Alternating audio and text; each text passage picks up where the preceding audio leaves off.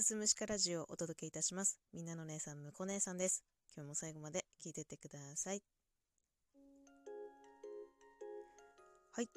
本日は、博多の姉さん、あずきさんの企画に乗っかって収録をしていきたいと思います。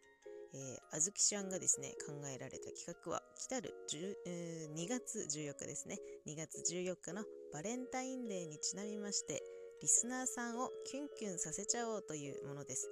題しまして、ハッシュタグ、胸キュン告白選手権2021。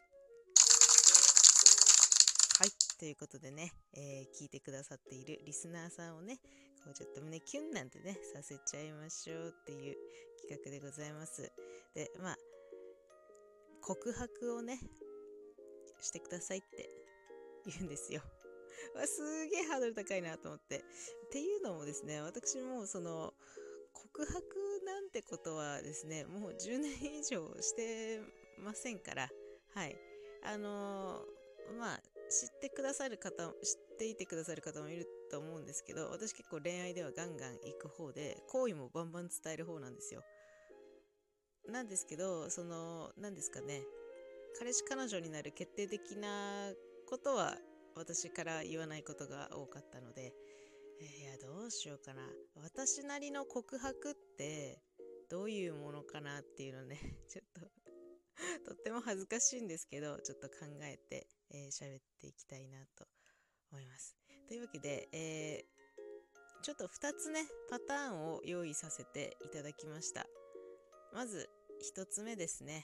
えー好きな相手とデートに行って、そのデートの帰りにちょっと告白をね、してみようと思います。はい。それではね、はい、デートが終わりました。じゃあ帰りますよってなった時の私の告白です。今日はありがとね。めっちゃ楽しかった。なんかもっと好きになったかも。また遊びたいです。え、なにこれ？恥ずかしい。あー、つらい。恥ずかしいよ。恥ずかしいよ。あずきちゃん、これ恥ずかしいよ。まあ、あの、1ミリでもキュンとしてくれたらね、嬉しいです。で、えっ、と、あずきちゃんの企画説明の収録の中で、えー過去に好きだったけど告白できなかった相手への告白でもいいですよっていうのがあったので、ちょっとね、それ一個やりたいんですよ。私、まあ過去ね、いろんな恋愛がまあありましたけれども、唯一一人だけ告白できなかった片思いの相手がいたんです。えええーと、過去にも一度収録上げておりますけれども、高校時代の愛くんですね、にちょっと告白をしようと思います。はい。あ、言えるかな？言えるかな？じゃあ、えっ、と、教室に二人きりになりました。あ、今が告白のチャンスだと思った時の愛くんへの告白です。愛くん、好きです。もっと仲良くなりたいです。はい。まあ、こんな感じですかね。あの、いきなりちょっと彼女にしてくださいは言えないですね。はい。といった感じで、私のね、告白でございました。いやー、恥ずかしいね。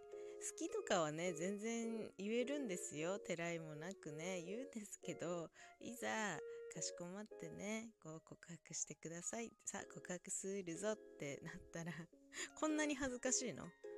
もう、どうしよう。この収録、もうお蔵入りにしたいぐらい恥ずかしいです。